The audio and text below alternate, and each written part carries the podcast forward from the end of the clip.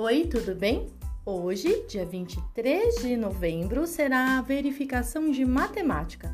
Vamos relembrar o que estudamos? No dia a dia, os pontos de referência são usados para orientar. E o que pode ser um ponto de referência? Um prédio, uma igreja, uma praça, um parque, um posto, um posto de gasolina, um mercado, uma padaria, uma farmácia, entre outras coisas. Não esqueça que os números pares são aqueles terminados com 0, 2, 4, 6 e 8, e os números ímpares são aqueles que terminam com 1, 3, 5, 7 e 9. Quando falamos em antecessor, é o número que vem antes do número que está sendo pedido, e o sucessor é o número que vem depois. E para calcular o dobro?